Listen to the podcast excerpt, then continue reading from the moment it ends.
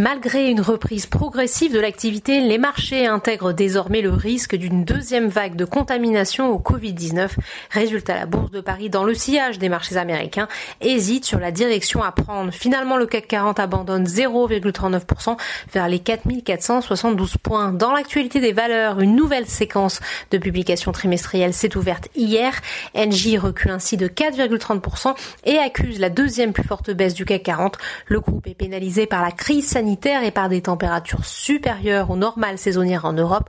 Au premier trimestre, le résultat opérationnel d'Engie s'est établi à 1,9 milliard d'euros en repli de 6,6% en données publiées et de 2,1% sur une base organique. Les investisseurs sanctionnent aussi le flottement en matière de gouvernance. Le fabricant franco-italien de semi-conducteurs ST Micro est quant à lui en tête de l'indice CAC 40 plus 3,90%. Les investisseurs semblent une nouvelle fois saluer la résilience dont le groupe a fait preuve au premier trimestre. En outre, Sanofi est toujours protégé par son statut de valeur défensive et progresse de 2,35%. Sur le SBF 120, le constructeur ferroviaire Alstom affiche une hausse de 6,85%. Le groupe publie des résultats financiers en progression pour son exercice décalé 2019-2020 et conforme à ses objectifs.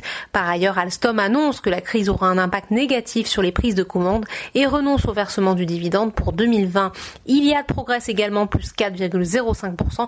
La maison mère de l'opérateur Free laisse inchangé ses objectifs à court et long terme, précisant que l'impact du Covid-19 est limité au premier trimestre avec un chiffre d'affaires en hausse de 6,9%. À l'inverse, le parapétrolier CGG est pénalisé après l'annonce d'un vaste plan d'économie et de réduction de ses investissements. Le titre perd 12,40%. Enfin, on termine par la dégringolade de Genfit, moins 65% après l'échec de son projet phare. La biotech a en effet annoncé hier soir des résultats très décevants dans le cadre d'une étude clinique de la phase 3 de son traitement de la maladie du foie gras humain. Voilà, c'est tout pour ce soir. N'oubliez pas toute l'actualité économique et financière et sur Boursorama.